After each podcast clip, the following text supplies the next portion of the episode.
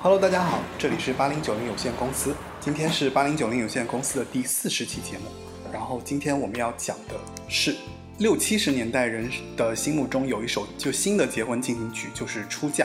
那这首作品呢是来自于音乐才子詹兆元在九十年代发表的作品。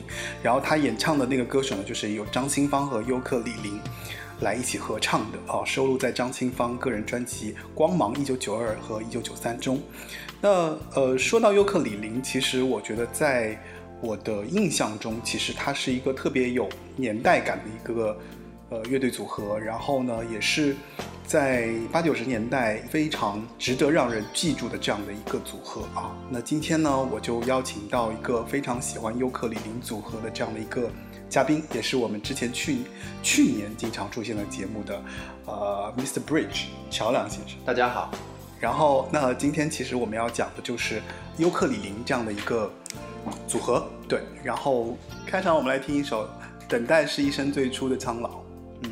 然后这首歌是来自于他们第二张专辑《黄丝带》的第其中的就是后半张的一个歌曲。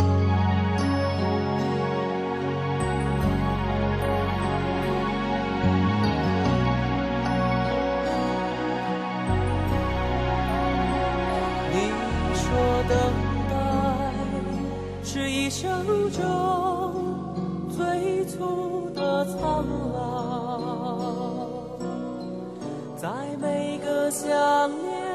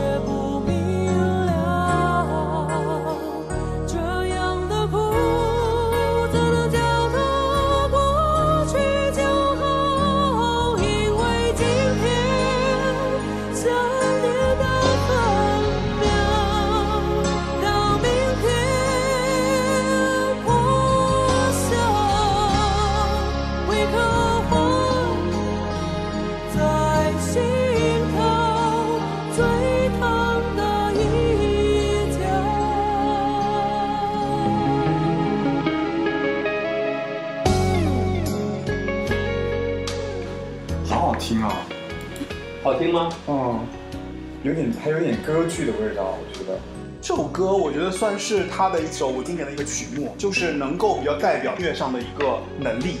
首先呢，就是这首歌非常体现了林志炫的唱功，嗯，然后同时这首歌因为也是李记写的，就是李记本来就是一个人文音乐的一个这样的一个作，就是一个作曲，对。然后他其实，在那个年代，他其实是可以跟那个谁啊，跟那个罗大佑是可以，嗯，相平行的。嗯，在在音乐的这个时代的认知上，但这首歌我有点不同的看法。其实我也今天想讲很多关于这首歌。可以啊，因为首先这首歌的制作人，制作人我不知道你知不知道，是那个 David Foster。我不太。David Foster 就是基本上相当于美国的李宗盛这样的角色。嗯嗯。就很多。非常牛逼的歌，比如说 Celine Dion 的 Because You Love Me 就是他制作的。对，所以就是我当时看到这个制作人的时候，我也惊了。我心想，八十年代的台湾怎么居然可以请到，能够有这样的力量，可以请到 David Foster。嗯。所以当时我其实期待很高对这首歌。嗯。但是最后，但是其实听的时候会觉得，就有点像炫技的一首歌，你知道吗？就有点像，有点像可能。尤克里里第一次遇到那么大牌的制作人，嗯，就好像一个跳舞的女孩见到导演的时候就一定要 OK OK，我觉得我觉得一直在劝高，我觉得这个确实是待会儿我可以给你讲一讲，就是他在黄丝带这张专辑的一些原委，因为其实是有原因的，就是他们走到黄丝带这个道路上的时候，他们是有一些原因的。就是为什么他在这张专辑里面，他给出了这些作品的这样的一个展现。嗯，对。哎，但是我觉得我确实在你说那个是英英那个欧美欧美制作人之前，我听这首歌确实会让我想到类似于什么惠特尼休斯顿的那种八九十年代的那个保镖啊或者什么之类的那种歌的风格的感觉，因为他那个编曲就很欧美，对吧？那个编曲就很欧美。OK，那我们我们刚刚听完了那个来自于就是说尤克里林第二张专辑的，就是等待是一生最初的苍老。然后对，就是你你你从什么样的机缘就是开始听这个尤克里里的？尤克里里我是初中时候，嗯，然后当时就是跟我比较好的一个朋友跟我说，对，他是他说他现在在听一首非常老的歌，对我说什么歌？他说那个叫尤克里，我都没听过，嗯嗯，然后当时听的是认错。OK，就是他，其实他们就靠这首歌就是红遍两岸三地嘛。对，这首歌真的很好听。嗯嗯，整个歌曲好像时间比较短，就两三分钟。对对，但是写的非常好听。嗯嗯，那你知道《认错》这首歌的一些缘由吗？这首歌其实是他们当时就是他们其实在做乐团的时候，因为他们最早出道之前，他们跟所有就是。呃，为什么？就我我先倒回去说一下啊，就是为什么我在这一期节目其实想做尤克里里，是因为其实我这个节目第一期真正的第一期是讲的张雨生，嗯，对，然后呃，我之前也跟你讲了嘛，就是其实我觉得在那个时代里面能够跟就那些比较好的 top 那个 top 位置的歌手，我觉得尤克里里是有一个位置的，对，然后当时就是他们其实为什么会有那个位置，就是他们其实当时也是在木船。木船的那个吉他的那个酒吧里面，一直驻唱，一直唱了大概就很久，然后参加了三年的比赛，他们也获得了奖嘛。嗯，所以后来就是说，其实他们他们的那个缘由是在于，我觉得就是李记啊，我不知道你你了不了解，就李记和林志炫。林志炫其实当时是学校的呃声乐的团的团长，嗯，然后李记呢是吉他社的社长，哦，所以两个人其实在学校里面就是惺惺相惜嘛，嗯，然后就就。呃，两个人就觉得说，哎，就是好像听说，就比方说你在学校里面，听说有个人，那个人好像技能特别，我原来是吉他城市，对吧？对吧？所以就有那种，就是你会觉得有一个人，他其实，在某种层面上，他达到了一个很高的一个水准，所以你特别想认识他。他们其实就是在学校就这样这样认识的。他们是什么学校？音乐学校吗？就是那个叫什么明星工明星工专嘛，就是是一个专科学校，也是为了出道的这种。呃，不是不是不是，就是反正是一个专专科学校，但是李宗盛也是在那个学校里面出来的。有点像现在那个蓝翔技校，就是做木工的。那也质疑过，你这个类比有点不太合适。可能吧，就我的意思就是说，大概就是这样的一个明星专科学校。然后呢，就是在里面他们学了一些，就是跟这个完全音乐没关的，所以他们反而在音乐玩的很。学的是跟音乐没关的。对他们反而是玩音乐玩的很厉害。对。然后当时他们就其实认错这首歌其实很早就已经写了，但是呢，当时送到那个唱片公司的时候呢，就是觉得说，那这首歌其实唱片公司不要。嗯啊，唱片公司就觉得说你这首歌其实没有达到他们想要的，对，想要那个水准。唱片公司会有一个套路。对对对对对对，所以他们就会就是觉得说，那这首歌需要磨一磨啊什么的。然后这个时候李记后来就是因为，他呢其实是把自己生活中的一个事件，就是因为他确实正好在追一个女生，嗯，对，然后跟那个女生出现了一些感情上的一些纠葛，然后呢他们就因为又被退回来了嘛，这个作品又被退回来，所以就因为这个原因，所以他们几经修改，然后后来修改了一个版本。然后，但是其实他们去唱片公司之前，其实是有一些有一些插曲的。就唱片公司其实不想要这这两个人。嗯，我觉得，我觉得唱唱片公司其实不要这首歌，原因很大原因也是在于，就是说他们可能觉得，就是他们只想要林志炫。嗯，对，所以加上这个作品，他们就顺当就是反正就就退了就退了，对不对？嗯，对。然后林志炫不肯，林志炫就觉得说，因为我们在从学校我们一起建立的这样的一个音乐的一项一个一个一个友谊啊什么的，就觉得不行。进唱片公司必须我们两个人一起，那他们两个关系挺铁的。对啊，所以所以这也导致就是后来嘛，但待会儿我们也可以讲一讲，就是他们后来其实他们分手的一些故事。他们确实是很有渊源的这样的一个组合，而且因为这样两个人就是各有特点，嗯，一个是在唱功上，然后展就特别有就魅力和展现。力，然后一个其实是一直在在团队里面就就扮演的一个创作的一个角色，然后。给林志炫写了很多很多，就是能够展现他嗓音的歌。对对对，而且，呃，尤克里林之所以就是我个人觉得他挺高级的啊，就他的高级是在于他们其实你去听他们很多歌里面是有一些人文素养的东西在的。这在九十年代初台湾流行歌曲里面正好是一个末期了。嗯，因为再早的话，比如罗大佑，他可能会有各种各样的，就是说。呃，就是对于人文的思考啊，社会的思考啊，对吧？嗯，就是呃政治啊，社会，他都会把它放到作就是作品里面去。但但其实到嗯到到那个什么到到优客里面的时候，就是有一些有一些慢慢的有一些就是减少，你会发现这是因为跟当时那个台湾这个社会有关的。嗯，就是台湾社会其实也是处于有点跟现在有点像，你知道吗？就是一旦有这些东西，其实呃社会上声音就会被被抑制，就觉得说你们怎么可以唱这种东西？但是尤克里里呢，对于这种时事的。就是参与啊，其实又是挺学生气的，这点也对对对对对对。他跟像罗大佑那种对没错不一样，没错没错。所以他们其实还蛮有意思的，我觉得。我觉得你可以推一首他们第一张专辑的歌，哎，我觉得如果你爱听的话，那就肯定要推《认错》呀。认错，我觉得大家都听过吧，或者说，嗯嗯，好也行，那就听《认错》吧。因为我觉得其实所有的歌都比他《认错》这首歌更好听，真的。啊，嗯，没有吧？不是，其实这歌是人家 For You 都比他好哎，还是认错最好听。OK 啦，我都没听过。认错还是认错吧？对，因为尤克里里其实对于现在人还是比较冷门的。好，嗯，来听一下认错吧。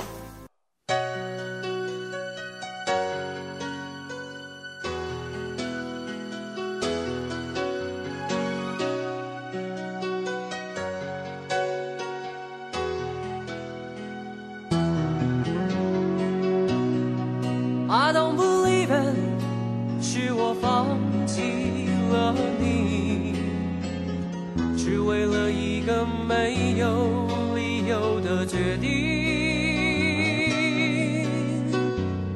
以为这次我可以承受你离我而去，故意让你伤心，却刺痛自己。这首歌其实。原来的版本有点像那个凤飞飞的那个掌声响起来，就特别特别大大俗辣的那种风格那种歌曲。但是他们后来是因为就是说那个李记就结合他自己嘛，就是因为他正好是在我前面就讲了一半，就他正好跟他女朋友要分手，对，然后有一天晚上还是等他女朋友，他楼前，然后呢就。等的等的时候呢，突然就是隔了一天清晨，他等一晚上，然后突然一辆法拉利，这个法拉利来了之后，然后那个人下了车，然后就跟李记的女朋友有一个法式的拥吻。哦，对。然后他就在旁边看到了这一切，你知道意思？嗯。所以他就把这个情绪放到了《认错》这首歌里面。所以《认错》其实是一个非常非常真挚的，就是呃，我觉得是带有年少情怀对感情的那种，就是不甘心啊，不快乐啊，都写在了这个里面。那他认的这个错是个什么错呢？认错的理由很简单，就是因为他觉得他在跟他女朋友分手这件事情，他觉得自己是错的嘛，然后他女朋友就跟别的人跑了嘛，啊，多简单一个，对吧？但是他把这个当时的这种状态就写到这个歌里面去。我喜欢这首歌，就很喜欢它非常简单的编曲，他他但其实那个年，但其实那个年代也没有特别复杂的编曲。他不会说到了 B 段的时候，他就开始进鼓什么的，他没有，没有，没有，就一直保持同一种。这但这也和他们自己有关系啊，因为他们自己也是一就是两个人的组合嘛，就是从一开始说写这种写这种歌曲来讲，我觉得他们可能没有考虑那么多，可能就考虑了一个吉他，考虑了一些基础的伴奏，我觉得，对吧？我我其实特别喜欢这首歌的开头，嗯，就是最开始的很直接的一句，I don't believe it。就是对，就是他没有前面的铺陈，那那句就给人感觉既有一点意外，又又还挺有力量。嗯。一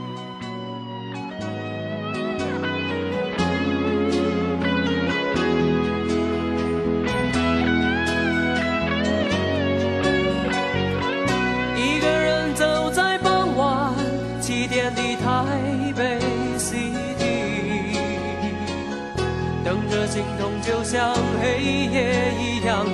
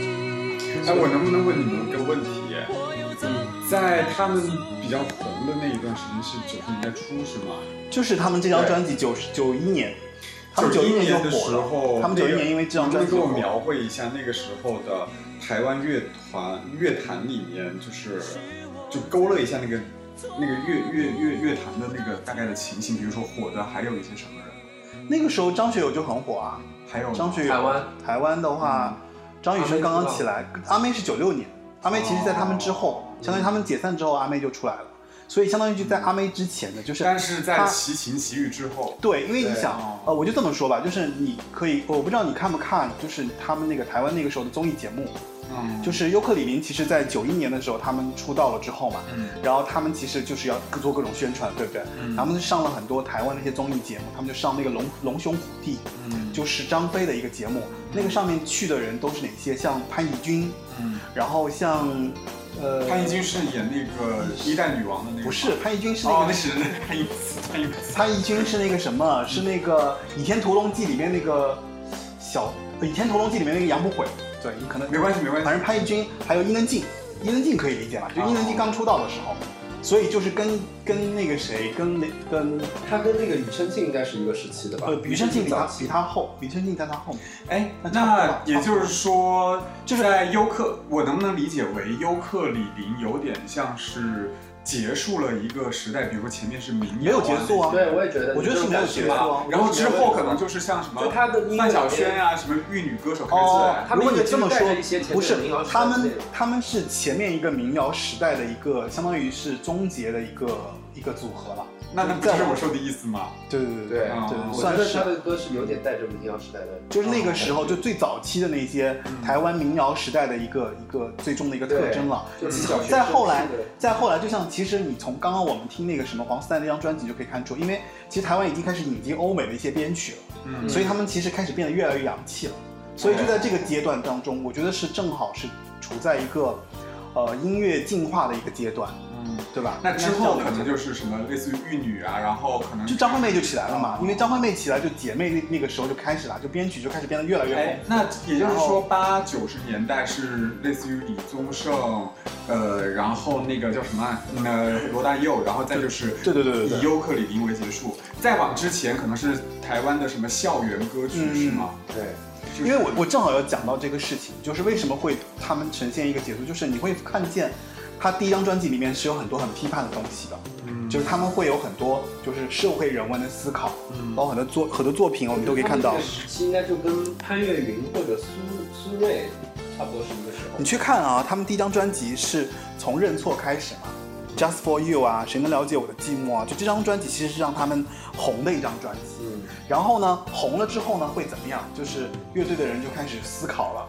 那有一个最有趣的一个意思呢，就是在第二张专辑的时候，里面有一首歌，其实在引进内部的时候呢，引进国内的时候，这首歌被删掉了。这首歌叫什么歌？这首歌原名叫《中国调》。我觉得只能只能说到这这个地步了。就是说，如果大家感兴趣的话，可以去呃 You YouTube 上去找一下这首歌啊，就是反正就两岸关台湾台湾和大就讲了两岸关系的这样一首歌。然后这里面有很多很敏感的词汇。嗯嗯。然后进了内地的时候，它显然就被下架了嘛，就因为它太敏感了。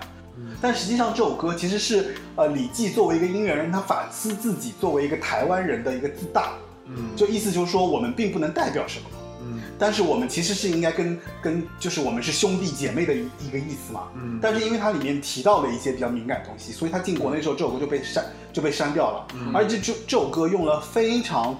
就是中国风味的，就是五声调式去写的，嗯所以这首歌其实非常有代表性，在他黄丝带那张专辑里面。那么我们可以理解，就是说，其实他在刚红的时候，他想在黄丝带里面做他们自己，嗯，他们想要做自己的原创。所以你这样，你就可以理解为什么就是前面其实我们提到提到黄丝带的时候，那个那个那个你会说，等待是一生最初的苍老，等待是一生最初的。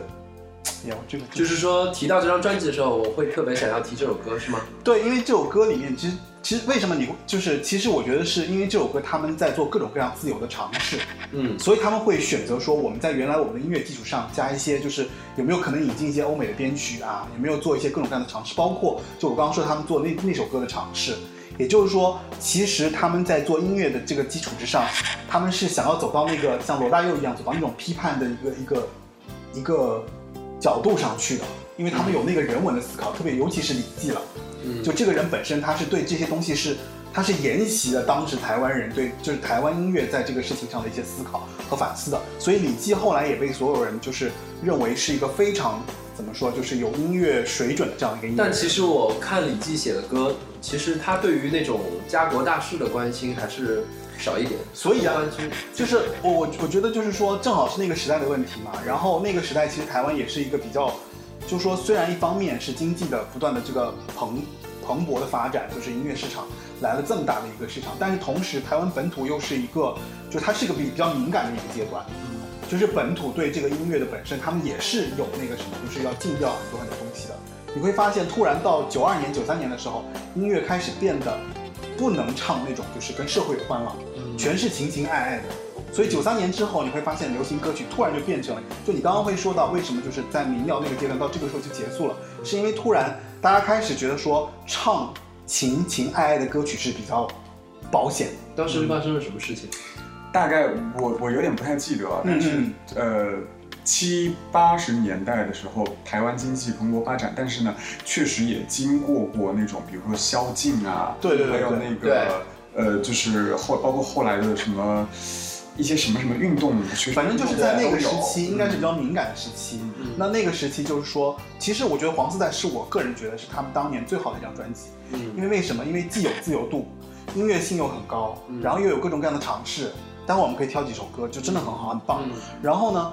但是到了黄丝带以后，突然他们他们自己也觉得说，他们不能再唱那样的歌，因为唱了这样的歌会被禁掉，也不能去大陆，对吧？我也不能演出，我也不能干嘛。那对我自己的艺术生命来讲，其实本来就是一个伤害。嗯，所以在整个台湾音乐思潮上，都变得说大家开始唱情爱歌曲了。嗯，对，所以你会慢慢的发现，好，一下子大家开始对这个社会的思考变少了，大家开始把所有的感情都浓就融就怎么说？浓缩在对情爱的这个事情上，你会发现流行音乐就变得越来越，就是就会浅层一点点，对吧？所以这个是其实是在那个时代所造成的一个原因。那包括后来你会发现，到九六年、九五、九六年，张惠妹姐妹出来的时候，你会发现就确实已经没有任何的社会思考，已经没有任何的对于这个整个的这个时代的一些一些共鸣了，更多的就是对我们自己一些。生活的共鸣啊，感情的共鸣啊，再到再到你去看徐怀钰的徐徐怀钰那个年代，徐怀钰的歌里面，其实他的副歌都变成喵喵喵，就是已经完全是很幼稚化的这些，已经很商业化，已经开始范晓萱没有给你太多空间再去讨论对对对对对对，嗯，所以这个其实是我觉得是当年很宝贵的一些东西。但是在这个音乐当中，其实真的就是到了尤克里里这个算是一个戛然而止。嗯，所以黄丝带是一个很有很有代表的一个作品。嗯，我想问一下，可能因为我不熟哈，但是黄丝带这个东西它很容易让人想到呃工艺，比如说对对对对，那是不是它这个歌里面是有那个类似的东西吗？还是说它是黄丝带这个工艺意义的一个发源呢？具体其实黄丝带这首歌不可考，就是就查了很多资料，就是也不可考。可能是我觉得他们应该是有所指的，但是也不能说的很明白。可能我我理解啊，但具体的我我我确实也不能说。包括你看里面其实有一首歌，我特别想给你们推一首歌叫《飘鸟》。嗯，飘鸟，飘鸟，对，飘鸟这首歌非常好听，而且我现在听，我回去听，我都觉得说这首歌非常有有代表性。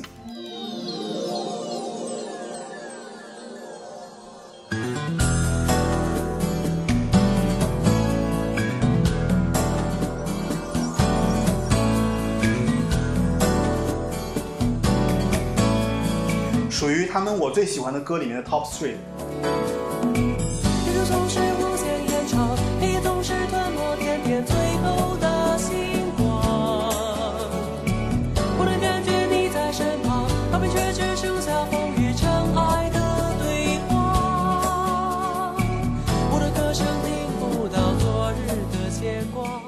哎，其实林志炫的唱法真的很传统，而且很那个，很古典，对吧？对。方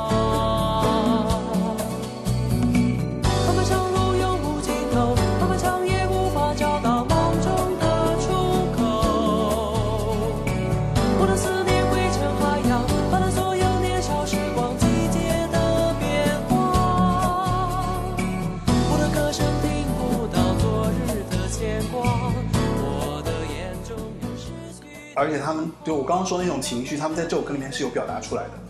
就是有些东西我没办法表达，所以我只能自己去感受这些东西。你去听他的歌词。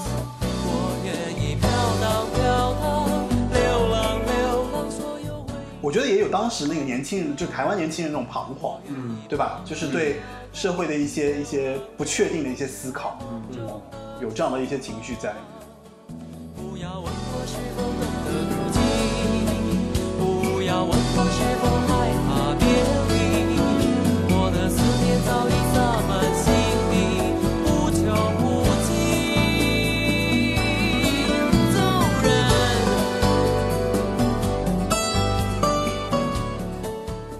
哎，你知道他们乐队的这个名字来历吧？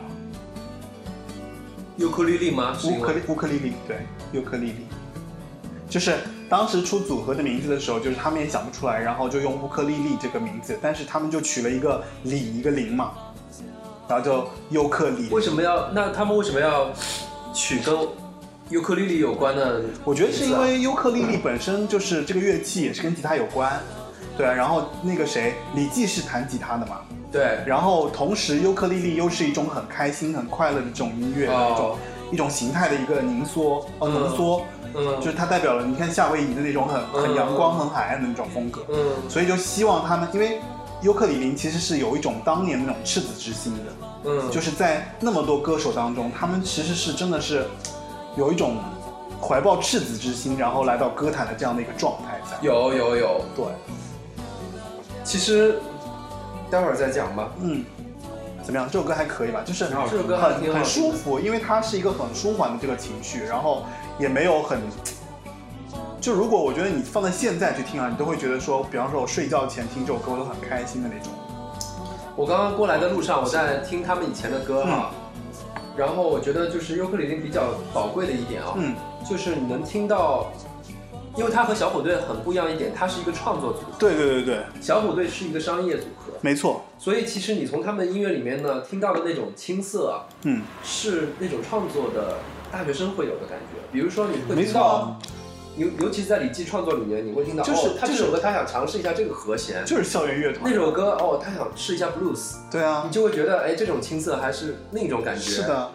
然后小虎队的青涩更多的是制作人给制作出来的。对对，就是他们其实给你更真实的感动。我觉得其实还是应和了刚刚我们说那个时代感，因为你看突然啊，就是创作人被这些偶像明星给出来了。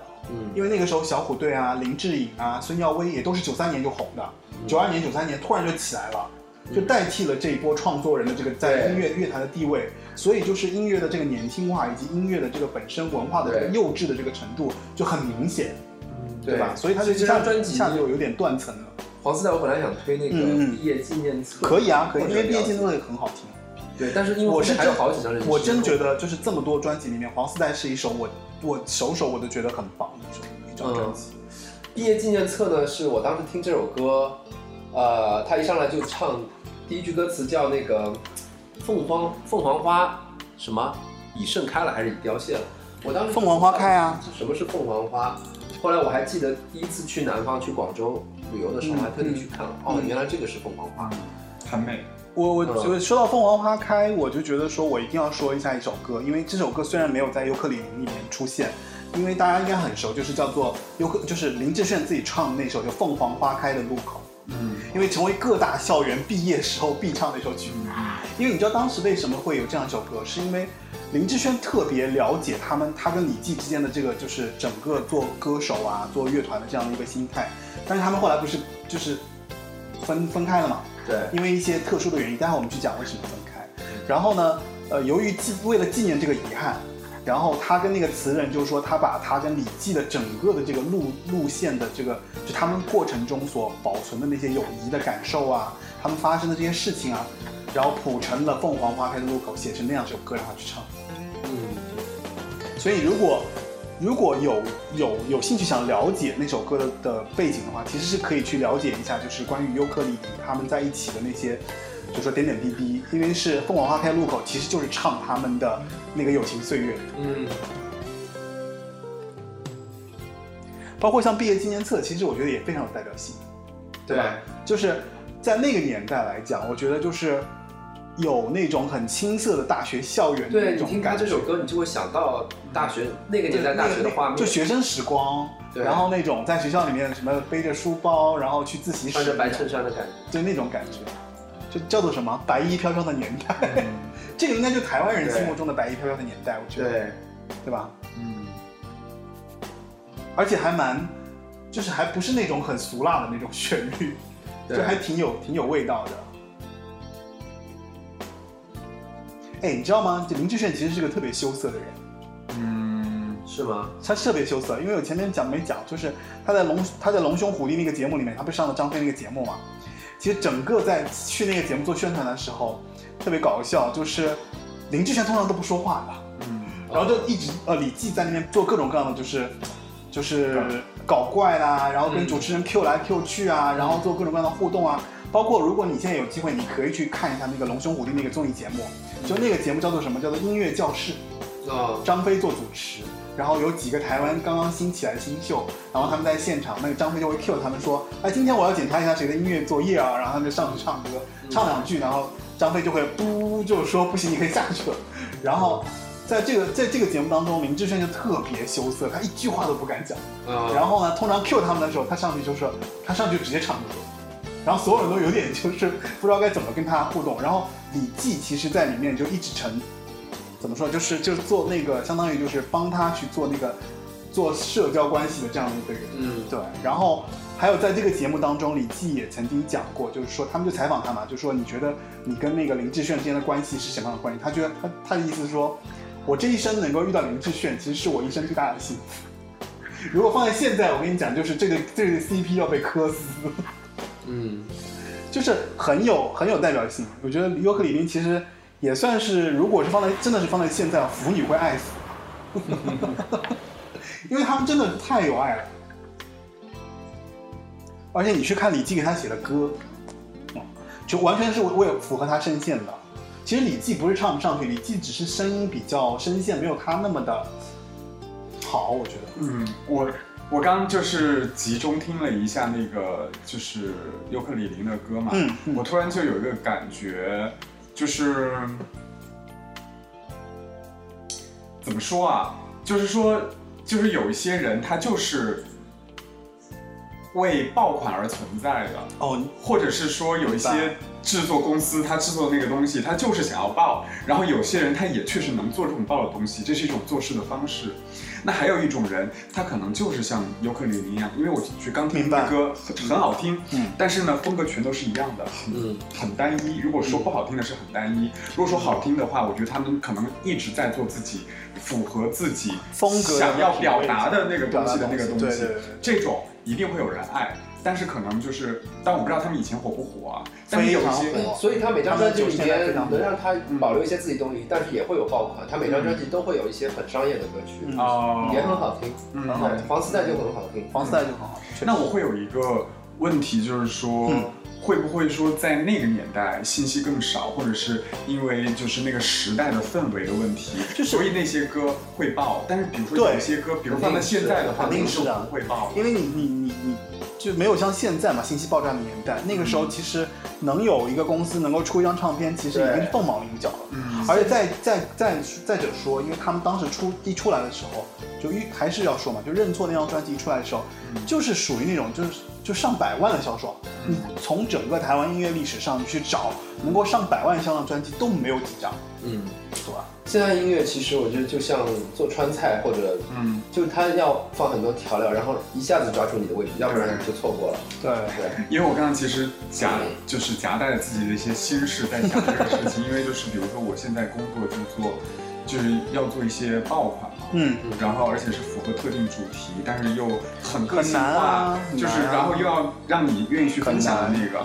但是我就发现，我是在前一两个月，我慢慢开始摸索，哦，原来工作方式是这样的。但是我遇到一个问题，什么问题？就比如说，我有有一个同事，他就是提提到自己要做爆款，或者是想要构思一个爆款，他就可以从那个爆的那个地方去去想。但是我不，我我觉得这个可能是我遇到的一个终极问题，就你的一个瓶颈。你觉得？就是我可能在想一个问题：如果这个东西我想到它可能能爆，但如果它可能不是我想表达，或者它有违背我心中的那个标准的话，我可能不想做。我觉得这是我遇到的一个很大的问题。嗯。明白，其实就是我觉得是，就确实是那种，就是比方说，你明知道它是一首很俗辣的歌曲，那你要不要洗？我觉得有没有这种这种心态在？因为你这个心态其实是创作人的心态，对，就是你要坚持自己的创作的这个方向，嗯。但是同时，如果你身兼着比如说编辑这样的角色的话，那你就得考虑市场的。对，因为他你你自己有审美倾向，对，所以你的审美倾向决定了你的艺术作品的这个创作本身，我怎么样去选择？所以这个是我目前很痛苦的一个事情。但我不知道你们在，但我觉得很好啊，因为这个东西至少就是说，可能代表就是说，你你还你还有那个坚持的东西。对对，因为很多人其实就牺牲给了那个俗的东西嘛。因为其实我就是后来就是有点不要脸啊，但是我确实觉得我还是性格里面那个艺术家的部分比较多。对，嗯，这点挺宝贵的，其实。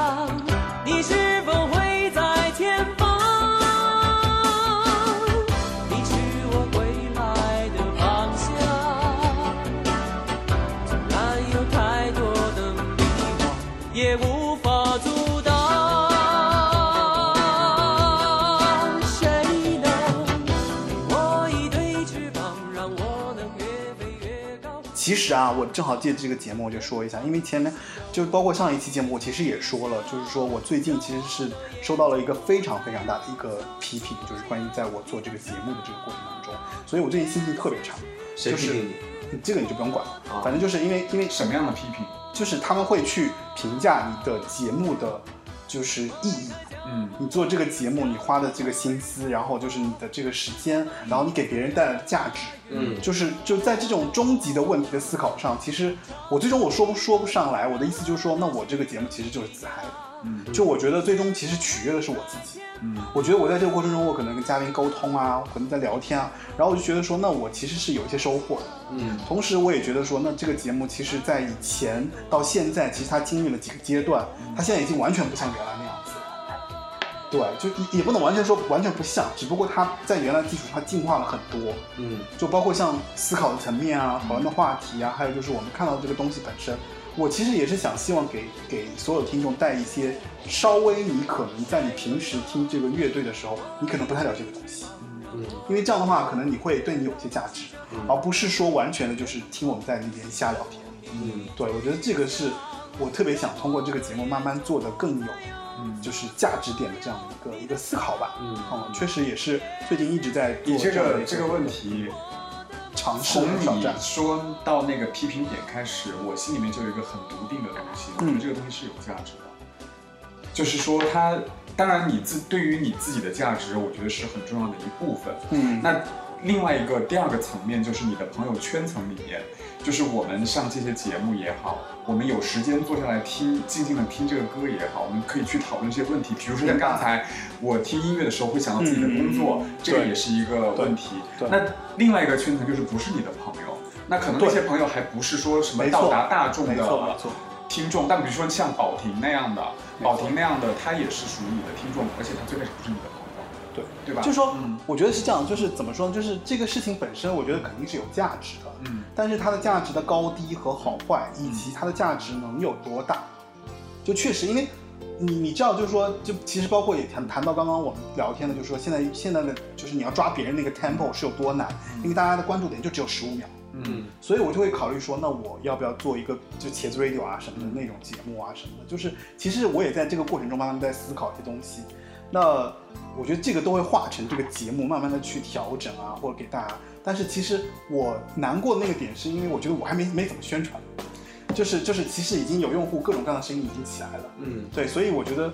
但是我觉得我用户的声音一点点起，一点点起来，是说明他已经就是我能做的，其实就是坚持做下去。这是我觉得我能我能我能想到的最克服这目前这个状态的。我有句。我有句话想要送给你，就是工作已经这么辛苦了，你这个你又不挣钱，OK，对吧？你听我说完，就是你这个不不挣钱，首先自己要做开心，好，做开心才能够做下去。第二个是，其实现在你说潮流啊、流量啊，这个已经听得很烦了。我我相信不止有一个人像我一样会去思考这个流量和这个潮流以及这种抓眼球这个东西。它当然是没错，没错，对吧？得到它当然很难得，但它一定也会剥夺我们一些东西，比如说感受力，比如说静下来的这些时间。对，那这些东西，我觉得你这个本身就不会说是因为你要去为大众做的一个东西。对，那是有谁能被你吸引？那自然他被吸引到，对他就有价值。对，就这个我们扯的扯的有点远啊，各位听众，就是其实我觉得是这样的，就是说。因为我现在在挖掘一个歌手，包括听一些以前的作品啊，我也去听很多很多东西。就是回过头来，就是因为尤克里林，为什么我要做尤克里林？就我前面其实已经讲了，就是我觉得我希望，就这是一个非常有赤赤子之心的乐队，一个乐团，一个组合。然后呢，我这个节目又因为尤克里林其实是可以跟跟张雨生是可以在同一个评级的这样的一个乐手。所以我特别希望在这第四十期节目的时候，重新回到一个让自己重新去思考，就是说做这个节目的意义是什么，给大家能够带来什么，让大家知道什么，大家去就去听音乐本身，还是说我们在音乐之外还可以聊一些别的更有意义的事情？对，我觉得这个思考是，就是比如说他的这个批评给你带带来的这个思考，其实本身也是很有价值的。对对对。最终你想要什么，或者你想传达什么，这个可能是慢慢一步一步走出来。是的，是的。但是我觉得。做这个节目本身有一个意义，就是说很多时候大家都在赶潮流、追潮流嘛，对吧？但是我们知道，这个其实潮流是越来越难跟的。那不如我就在想说，思考思考到底要传达什么，这个本身很重要。但是我觉得屹立潮流当中，去挖掘自己的那些就是没错不变的东西，我觉得也很重要。对啊，所以这就是为什么我会觉得林尤克里里的东西特别棒、特别精彩。就其实你仔细去听，他们真的很坚持自我。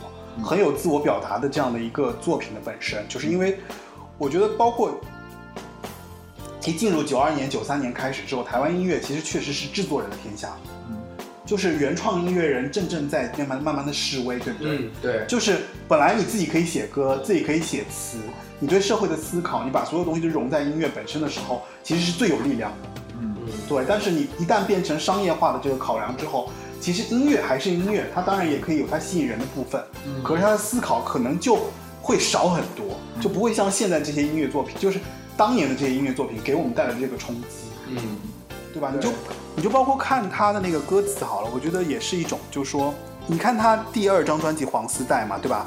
有相亲记啊，我我其实对那个什么，别说太多和流星也比较有。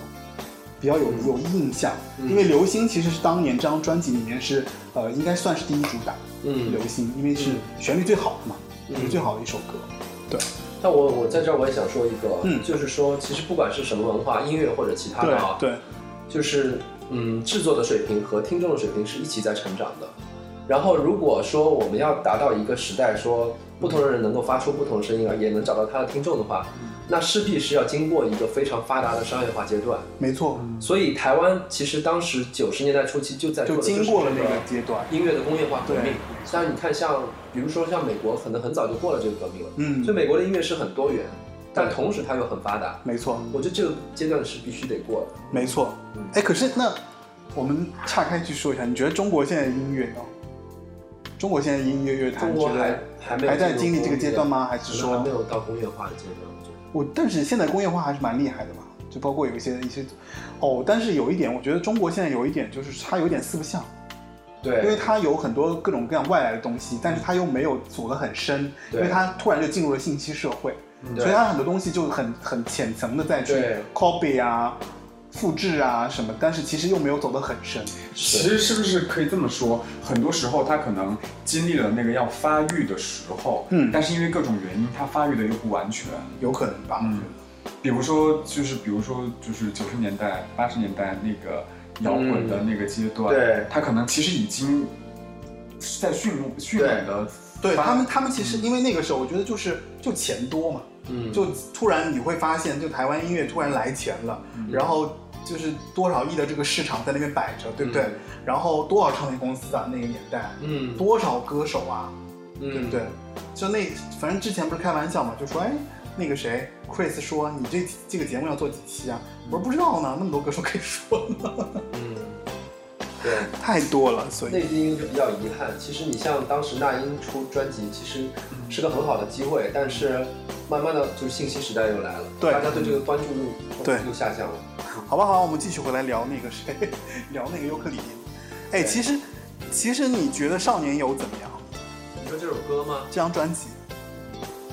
这张专辑，嗯，这张专辑还可以啊，我觉得和黄丝带有点像，其实也确实就有一些延续，对对吧？因为《少年游》这首歌是郑华娟写的，对，嗯。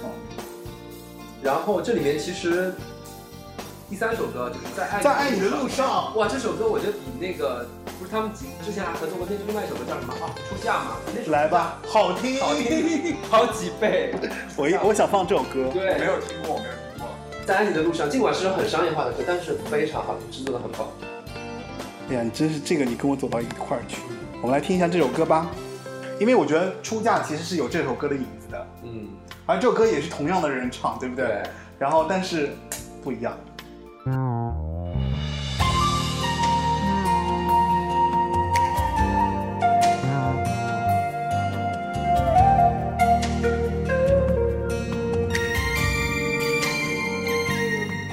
张清芳也是个特别神奇的角色。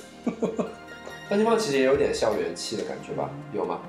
张清芳主要是老吧，可能就是年代久吧。不是，我觉得是他的声线的问题啊，声线和他有一点那个态度的问题。他有一点，他有那么一点点非常高的娃娃音，你觉不觉得？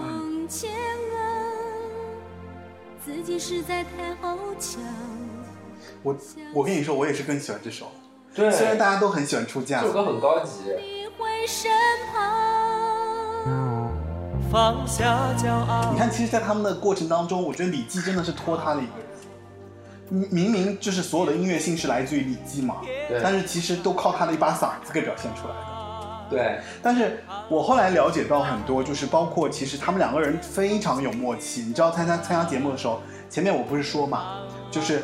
因为李记都帮他打圆场嘛，就是李记会跟别人 social 啊，会讲话啊，会会就做鬼脸啊，会玩游戏啊，是他就不会，他就是冷脸坐在那边就开始唱歌。林志炫，然后那个，因为他们两个唱歌是合唱，所以李记其实是帮他唱和声的。嗯，但是林志炫当时的时候，他的嗓子还没有现在运就上《我是歌手》的时候，他简直就是炉火纯青，对不对？他当时刚做那个就是尤克里里，他嗓音没有那么好。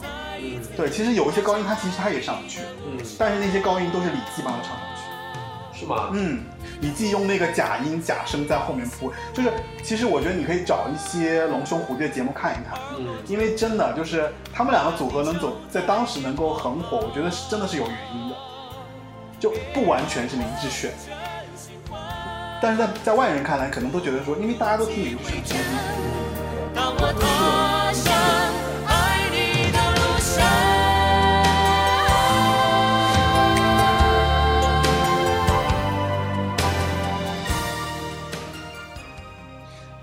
没有那个出嫁好听哎啊！我觉得我觉得比出嫁好听。我也觉得，因为不是因为出嫁的歌旋律特别流行，就是它特。没有，我觉得这个更流行吧？不会啊，这首歌有一有一些些就是回回旋的地方。可能我们把它抬得太高了吧？这首歌也有可能，它预期太高。对对对。因为出嫁吧就特别好唱。这首歌不好唱，这首歌就很难。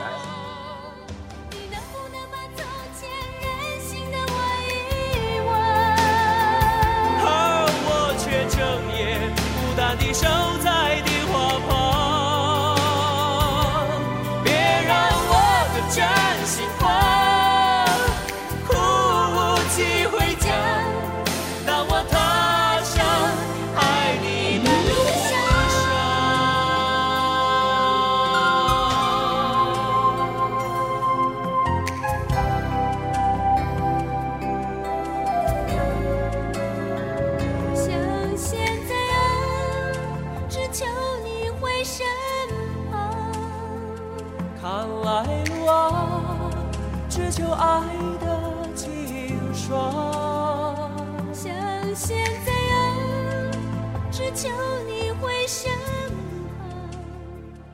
但是我觉得比较遗憾的就是李基后来居然真的就是退出歌坛。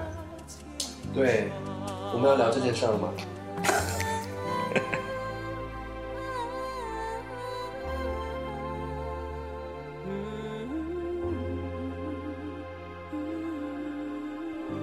我记得当时官方说法是那个林志炫他要继承父业去开造纸厂，然后李记呢说，呃说要去做 IT，具体的我跟你讲吧，嗯就是说其实他们分手有一些有一些渊源的，嗯就是说他们为什么会有这样的一个状态在呢？就是说，呃，其实他们真的是如日中天的时候，就他们已经发了大概五张专辑，对吧？嗯有有音乐专有音有有纯音乐的，有呃有英语的，然后有那个华语的，然后嗯都是很受用户反响的那些歌，那些怎么说歌啊、专辑啊什么。但突然有一天呢，就是八卦杂志就采访，就采访、采访林志炫，就说那。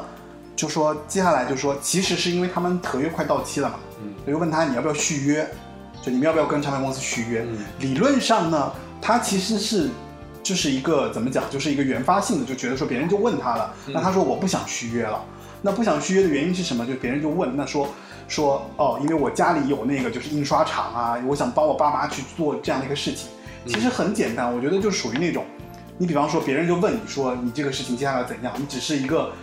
觉得说，我印象中觉得我可能想要回家去帮我父母去做这样一件事情，对吧？就是一个无心的无心就无心的表达就就说出来了。啊然后第二天的报纸上的八卦就说，因为林志炫的这个表达就是他们要拆伙，哦对，然后李记就看到了这个东西了，你知道吗？嗯然后李记呢，其实我觉得，因为作为音乐人，其实应该就是那种就心肝脾肺多一窍那种人，你知道什么？意思？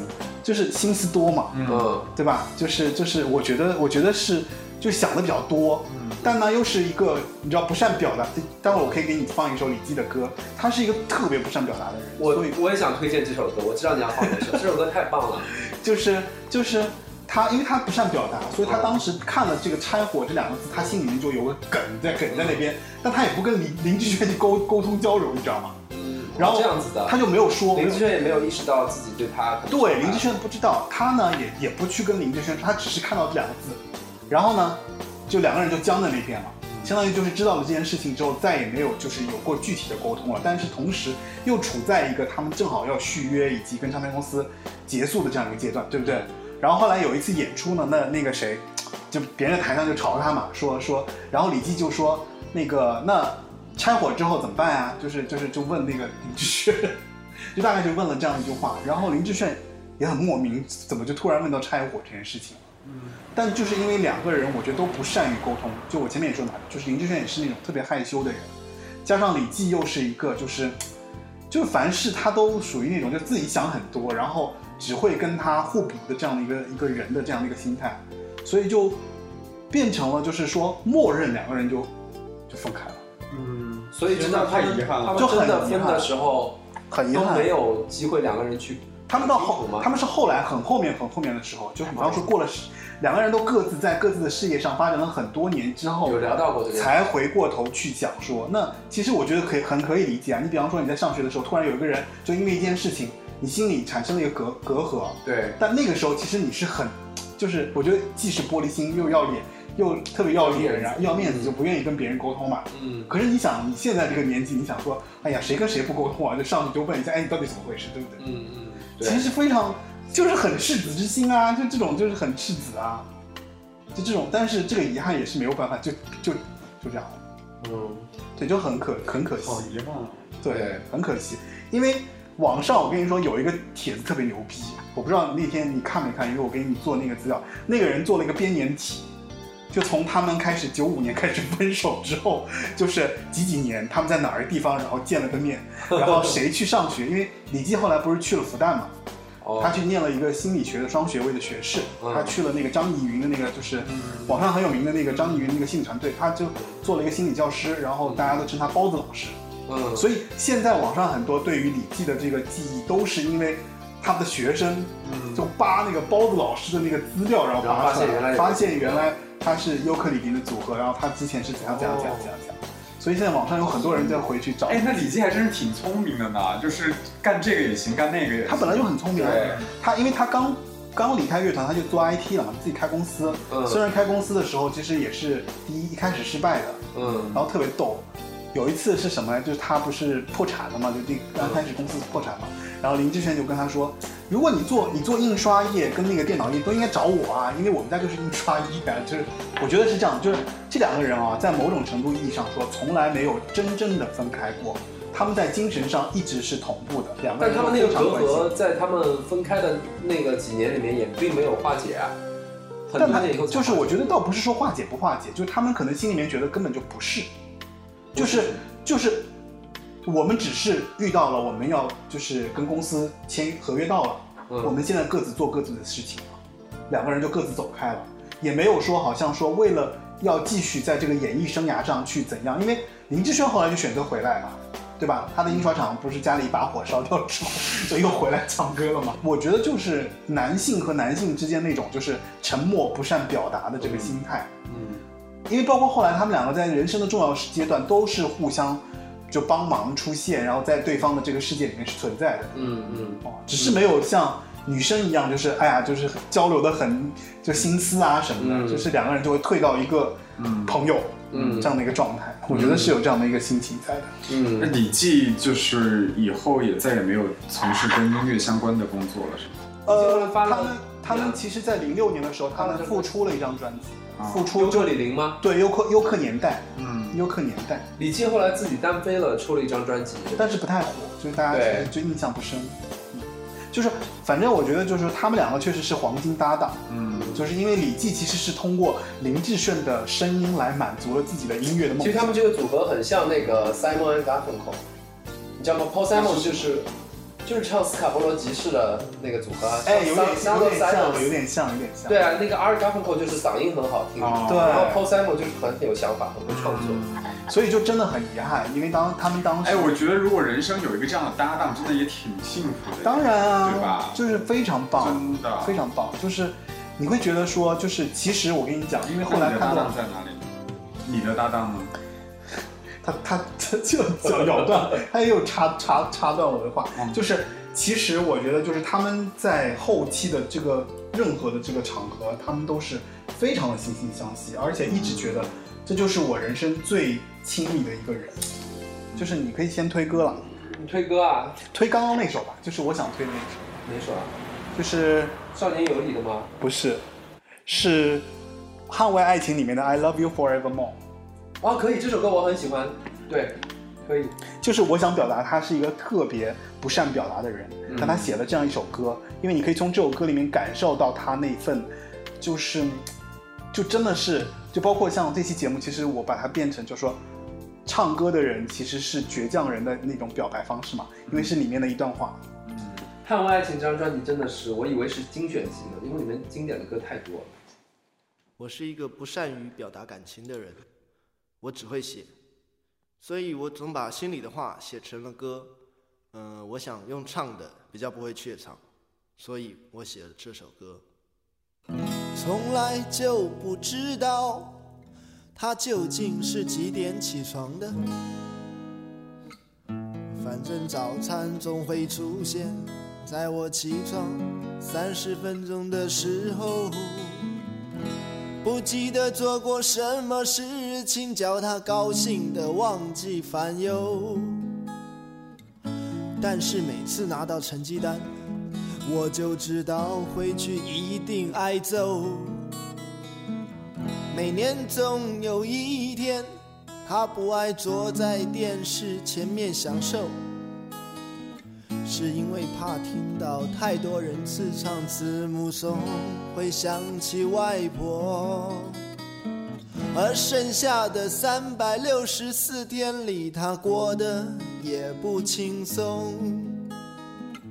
担心他的宝贝儿子，我是不是又在外面闯祸？所以我下定决心，要让他幸福快乐。件事情就是不在母亲节对他唱字幕颂。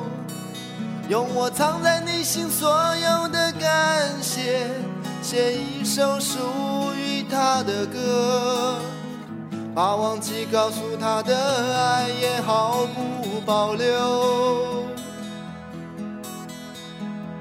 再用那次给我全世界唯一的歌后对他说 i love you forever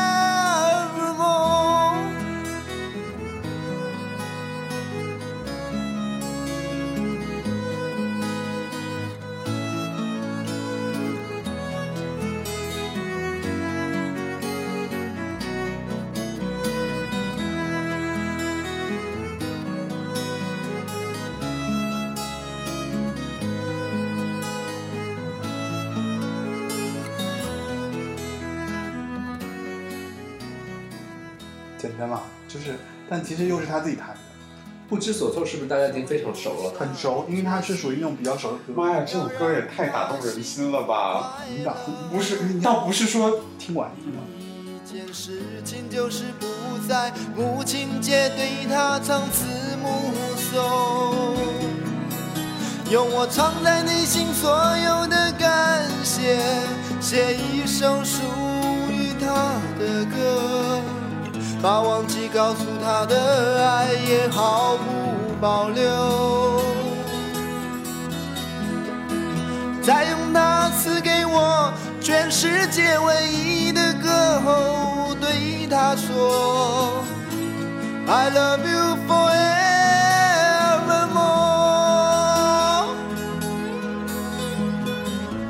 I love you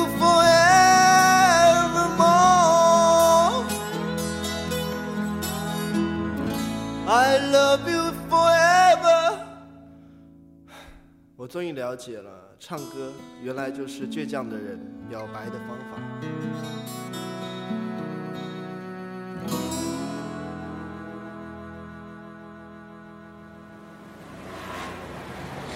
好真挚啊，这首歌。就是我跟你说，他们两个人当中，其实李记是优客里面的灵魂。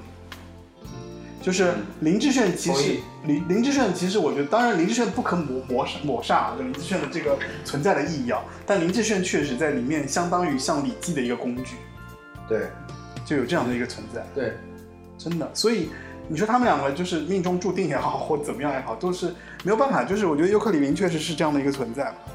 所以后来包括像那个谁呀、就是我觉得林志炫也有一点走火入魔，你觉不觉得？在我是歌手的时候，嗯，对，就他已经完全走到了一个就是声乐的就是他一直在思考怎么样把一首歌表达到一个就是他觉得真就是至真至善完美的境界，嗯。就是完全靠他嗓音。嗯，对，所以我我是觉得，就林志炫当然也很棒啊，但是其实你会发现林志炫其实有一点没有灵魂，对，但是他是一个技巧很高的人，嗯所以这也说明就是你包括后来就包括他们两个人在从商的过程当中啊，林志炫非常成功。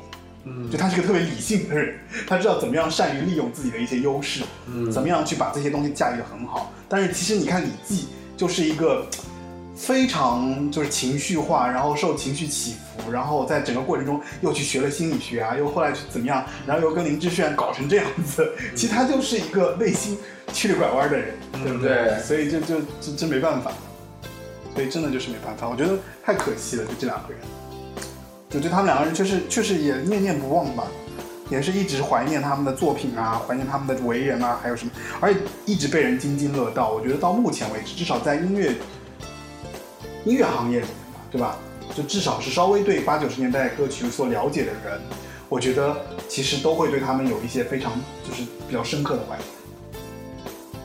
嗯，我可能遇到八零后吧，九零后已经不记得他们。对，我记得以前，所以我们这个节目就是要让九零后爱上他们。哎，但是你别说，真的，我会发现好多九零后真的是往前。咱们讨论过这个问题嘛？嗯嗯。但是我是真的发现有有不少九零后是他们会去听很多以前的歌。对对对。所以咱们以前在日本那期节目里面，我说到就是可能就是不同的年代，因为它有不同的场景，所以会有不同的音乐嘛。所以我现在也在想说，是不是说就是八九十年代的音乐确实它会更贴近人心一些。哎，你刚刚推荐那个邂逅，我们听一下。好。哎，但是我真的以前听你说过尤克里里，我说哦，就是林志炫呗。然后你说你说过，就是李记其实是一个更厉害的人。我记得对啊，这个。嗯嗯，听一下邂逅吧，因为我觉得邂逅是比较不像那个年代的歌，因为有一些他们的一些新潮的一些想法，编曲上。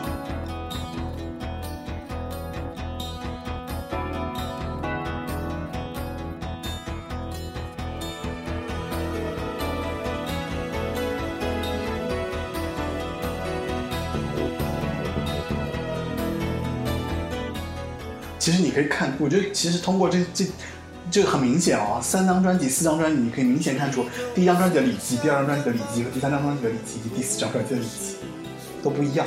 嗯，他自己会在编曲上放很多东西进去。嗯。总会有人心跳加速，就再也关不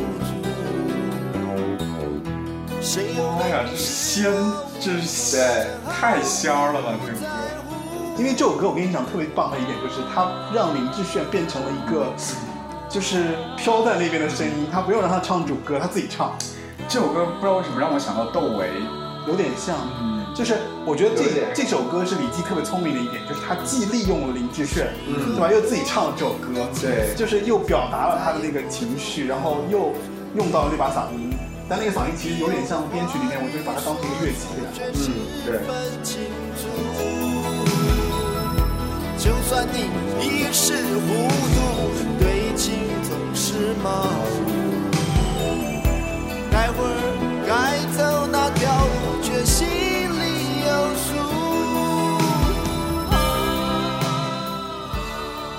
这张专辑李记跟林志炫就很平衡了。就很很隽永吧，这这这首歌也太棒了吧！好好喜欢，好喜欢这首歌。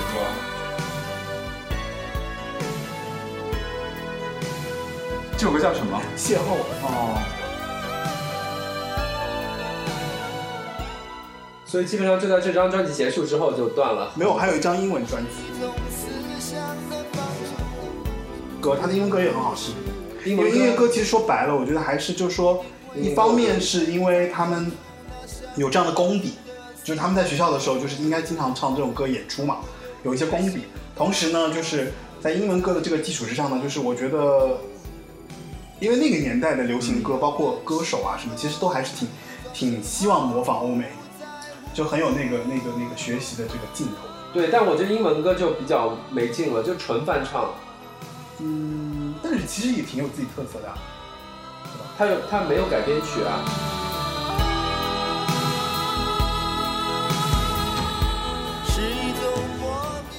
如果这张专辑里面我们要再推一首歌，你觉得会推哪一首？呃，我可能会推难呢。你会推多情种吗？不会，我会推我会推两张吧。因为多情种太商业了，是吗？就其实这些歌都很商业，包括像那个多情种啊，不知所措，输了你赢了世界又如何，都太商业。你听过不知所措吗？嗯，不知所措不知所措，我觉得应该肯定听过。不知所措，我觉得没有。现在大家对于输了你这首歌还是这太熟悉，因为输了你赢了世界，所有人会提到尤克里里就会提这首歌，因为他们这后来被别人记住也是因为你。我想说一下，就是我对你这个节目，它对于我的意义是什么？OK，就是。因为我的音乐年龄比你们要小，然后我可以听到就是很多对于我来说是新歌的歌，然后同时在这个听歌的过程当中，其实比如说这一期我就会想到，我我想象力比较多哈，就是我会想到，比如说在那个时候九十年代初的时候。我和乔梁不认识，他作为一个上海少年，他是一个什么样的这样状态？他可能是听着这首歌来长大。就是你会你会去思考他在那个情景。我会的，而且不是，我还就是，其实就是说我对我的身边的这些朋友，他们的在认识我之前的这个历史，大概会是一个什么样的情境？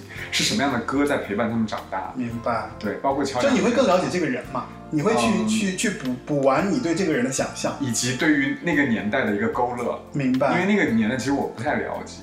OK。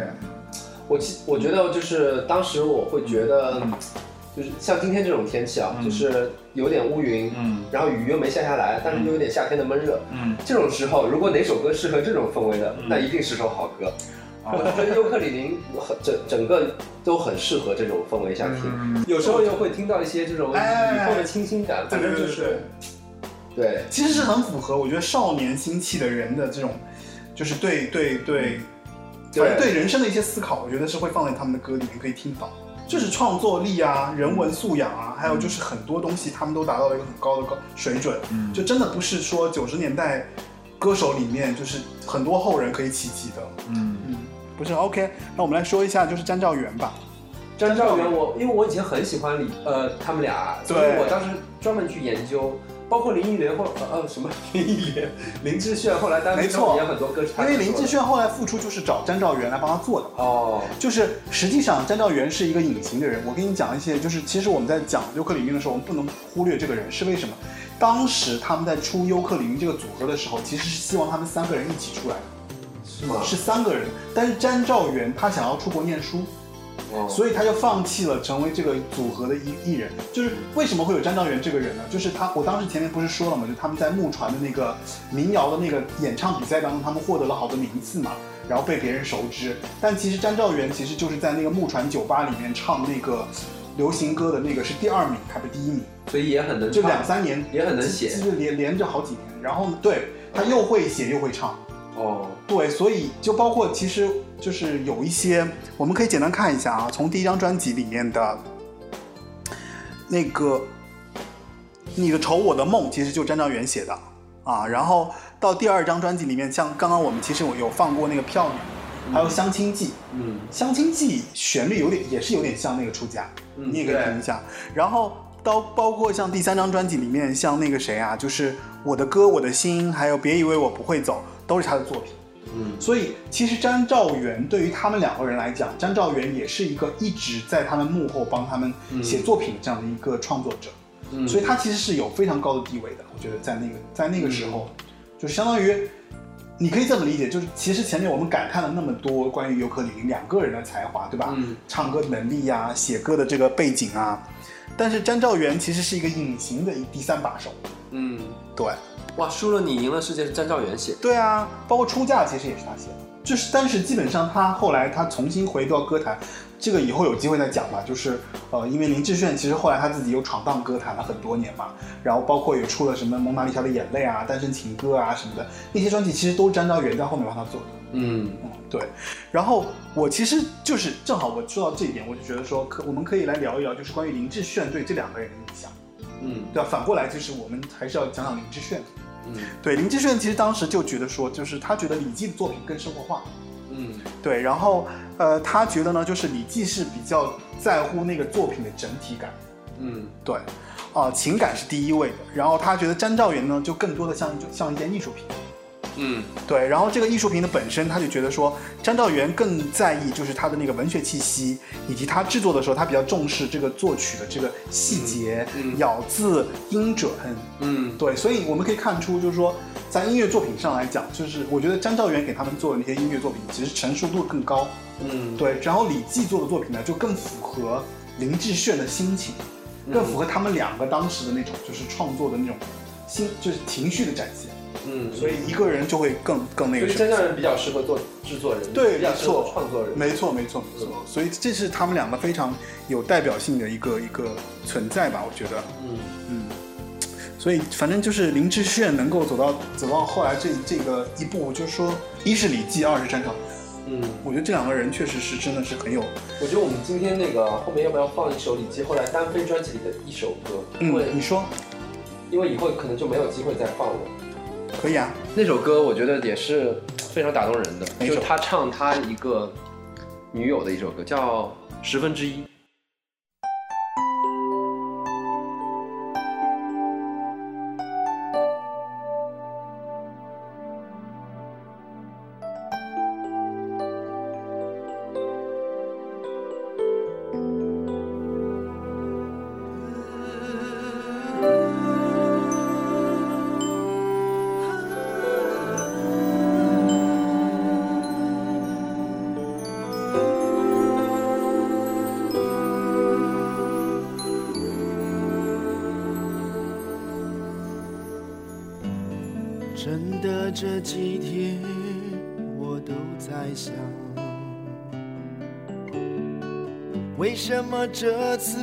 手和以前不一样？好像谁都没有惊慌，电话挂得如此顺理成章。我猜你现在一定让自己很忙，这样或许可以把以前的我忘光。大概你会怪我脾气倔强，不承认曾经说过没听过这首歌吗？听过，但是我已经记不得了。这首歌，因为他跟他的前女友在一起时间非常久，嗯所以分手之后他就写了这首歌。嗯这首歌的名字叫《十分之一》，是什么意思呢？嗯他说，你就代表着我十分之一的理想，因为我人生中可能七年我能活到七十岁，中间七年就是你的了。，OK。所以你看，他是一个特别理想化的人，然后又是一个真的，他其实算是一个艺术家来的，嗯，对吧？因为他有各种各样对这个人生啊，对这些东西的思考，然后还有那些就是，反正是一个喜欢艺术分泌的人。对，谁都不让，只叫咱们不停手对，这种这种音乐人真的太难得了，像宝贝一样。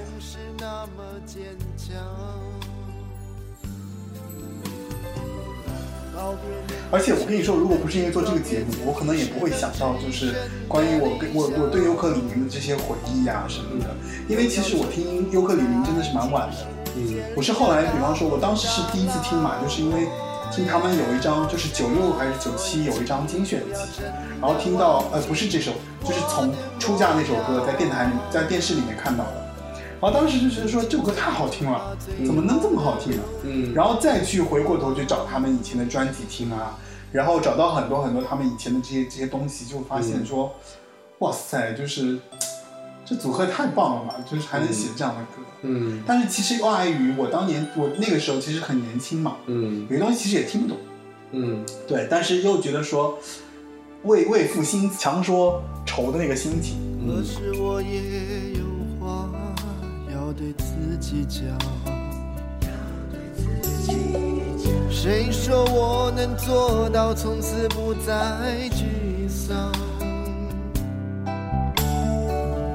日子过得杂乱无章，常常想独自一人去流浪。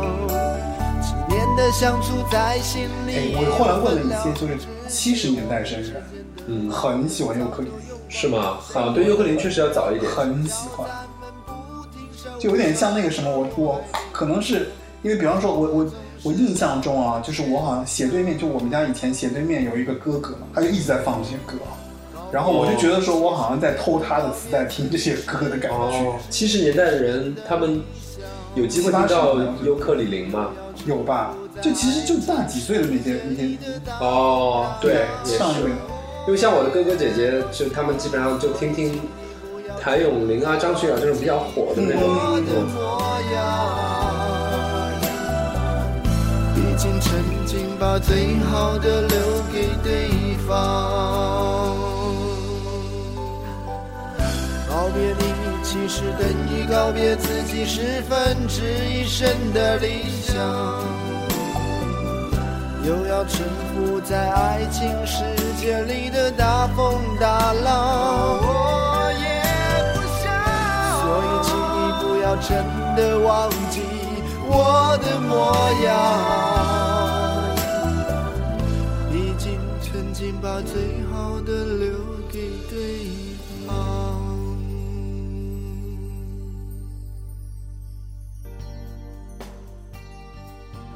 那我们刚刚听完那个十分之一，其实我们基本上，我觉得就说，呃，就是优客李林其实演艺生涯也比较短暂，因为他们其实就基本上好像是总共就八张专辑，五张原创，然后有几首英文歌，嗯。呃，当然我这里其实是没有放英文歌啊，就是其实他们的英文歌也很好听，嗯，对，如果说有机会可以可以找来听一下，对，然后嗯，我个人觉得就是说他们其实在这五年当中，确实是把他们最人生，甚至他们人生里面最精彩光滑的东西都绽放出来了，嗯。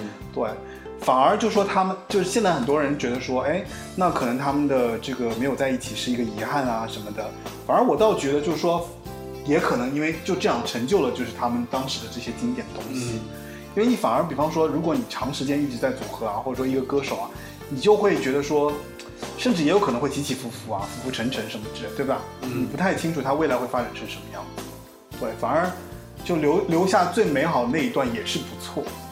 对其实我会有这样的看法。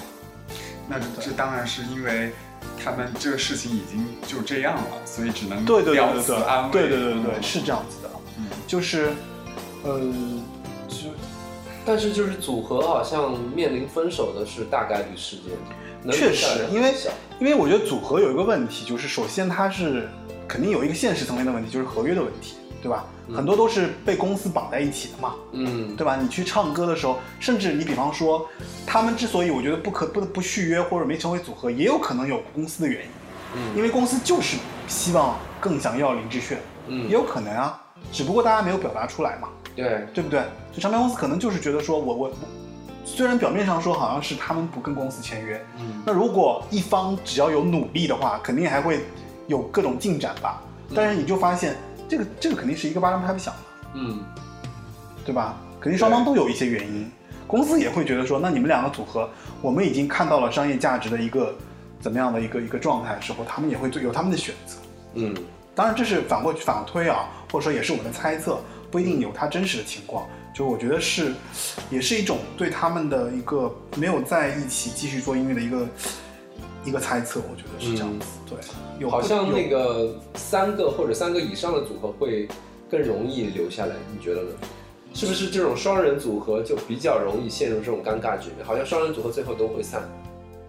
是哎，会不会有可能就是我们前面说的，就是两个人其实两个人的交流其实是有问题的。对，其实像我们今天如果就是其实还是需要嗯，有第三个人来沟通一下，就是把把这个勾兑一下，对，把两个人不同的意我觉见做一个得可能还会还会有一个，就是这两个人他们的能力都足够强。就是如果是比如说三个人，他们比如说偶像组合，呃，除排除到掉那个人和人之间的那个关系之外，如果三个三个人他们能力都没有那么强的话，那他们可能只能以这个就是组合的形式出道。但如果两个人他们能力都够强，然后他们可能对自己因为能力够强，可能会有一些新的对对对，有一些新的想法什么的。哎，不不不讨论这个，嗯就这些后来的乐队组合，其实也有一些套路啊、公司的问题啊，就是其实没有那么自由，我觉得。哦，你说是 S H E 是吗？就包括后面很多组合，包括我只知道 S S O S。不是你是因为那个节目看多了吧？那个就是其实，在无印良品后来不就是有那个什么啊不什么，就是优客李林后来不就有无印良品嘛？其实我觉得无印良品，你看啊、就是没有达到他们那样的高度，可能流行性比他们好，嗯可能作品的这个受欢迎程度可能比他们好，对。但是实际上我觉得从作品本身的这个深度来讲是对不够。的，是的，我觉得差好几差很，多对吧？嗯对差很多。这就是其实我今天我们提到了嘛，就是那个时代有一些时代的因素。对，哎，如果这么说来，会不会跟现在也有一些类似呢？就是从嗯时代的这个相似性角度来看，我觉得这是个趋势吧，就是从那个时候到现在都是一个这样的趋势，信息越来越多，然后那个无论出道还是受众都越来越年轻化。嗯，那我相信就是尤克里林的他这个。怎么讲？尤克里林它的受众感觉也会比无印良品的受众是要更成熟的。对，我觉得就包括九十年代的大学生的感觉和现在大学生的感觉也是非常不一样的。嗯嗯嗯我感觉九十年代大学生是那种已经是成人了，但现在大学生可能就是小朋友，嗯，是不是这种感觉？现在大学生我不了解，我感觉现在大学生也挺成熟的，比较早熟。哦就是我觉得可以这么理解，就是现在大学生可能比较多元化，社会是多元的，嗯对吧？就是已经进入了一个很多元的时代。然后你你你说，虽然我们在反思我这个节目，我们在反思一些别的东西，但是其实还是有人在找到这个节目来找到我，嗯就是来听，来来来来那个去去去了解一些他们不了解的东西。我觉得仍然是一个特别好玩的事情，嗯，对吧？对，哦，然后其实我我昨天我还感受挺感受颇多，就是突然你知道，因为那个谁，我听了一个节电台节目嘛，嗯，最近在狂补一些电台节目，就是我听到那个谁，听到那个雷光下采访丘比，哦，听到那一期节目我就听嗨了，我就 我就觉得说呀，你就你喜欢的一个音乐人，然后采访了一个你现在又喜欢沉迷的一个音乐人，然后就他们有一些火花的一些产生，然后挺有意思的。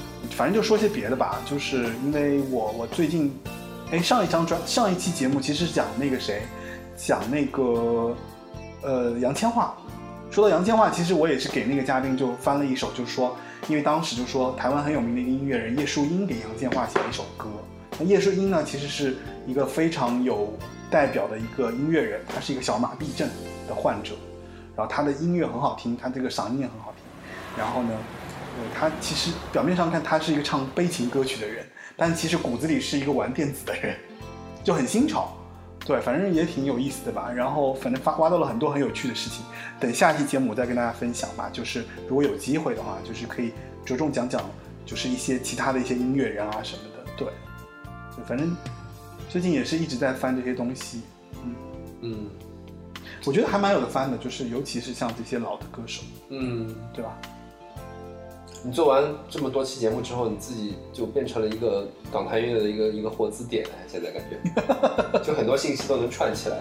哎，对，有这个感觉，就是因为我跟你说，包括你知道吗？叶舒英最早的时候出过一首歌，叫做《去听美人鱼唱歌》。嗯然后我最近我不是想做那个，接下来我可能要做一期陈珊妮的节目嘛。嗯陈珊妮九四年的第一张专辑里面的一首主打歌叫做，就是呃听美人鱼唱歌，嗯来源于叶舒英这首歌。哦叶舒英这首歌叫做《去听美人鱼唱歌》。嗯所以你会发现，就是哎，其实，在那个年代的时候，其实也有很多音乐人互相借鉴、互相嗯学习的这个过程，对吧？还蛮有意思的。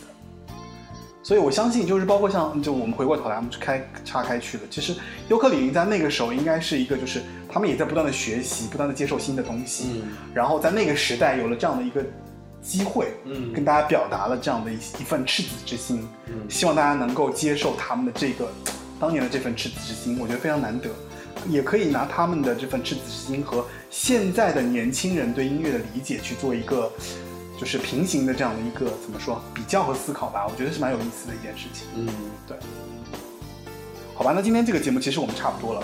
然后，呃，我这个节目已经上架网易云音乐、Podcast 以及喜马拉雅，在这三个平台上都可以收听到我的节目，包括还有那个就是 Castro，就是泛应用型的这个这个 APP 上面也可以搜到我的这个节目啊。然后，如果你关注这个节目，你就可以一直收听，因为对，就是八零九零有限公司就是一档专门就跟大家分享八九十年代港台歌曲啊、歌手啊的这样的一个节目。当然也有一些局限性，就是说在这个节目里面可能呃不一定做得很仔细，但是呃我已经在尽我所能的去呃挖掘一些歌手的一些资料，然后了解一些老歌手的一些大家不为你们所熟知的一些呃一些一些背景故事，还有一些就是说可能被我们忽略掉的一些非常精彩的歌曲，在这个节目里面啊，然后希望大家坚持收听啊，这里是八零九零有限公司啊，然后今天就是这期节目是唱歌是倔强的人表白的方式，对我相信大家听完之后应该会有所收获吧，好吧，那我们一起跟大家说个再见吧，让我们最后在哪首歌里面结束今天的节目？我觉得可以推荐疗伤，好吧，或者那就在疗伤的这个节歌歌曲中结束今天的这个节目吧。因为疗伤这首歌是呃一九九四年他们那个捍卫爱情的就最后一张华语专辑的这样的一个作品。因为后面再后面其实就是一些精选集了。对包括其实像出嫁这首歌其实是他们在精选集里面发的。嗯。啊对所以呃有一些歌当然大家都知道大家可以自己去找。对我们其实来听一听疗伤吧。然后我们在这个呃在结尾的时候跟大家说声拜拜吧。嗯拜拜。拜拜。拜拜。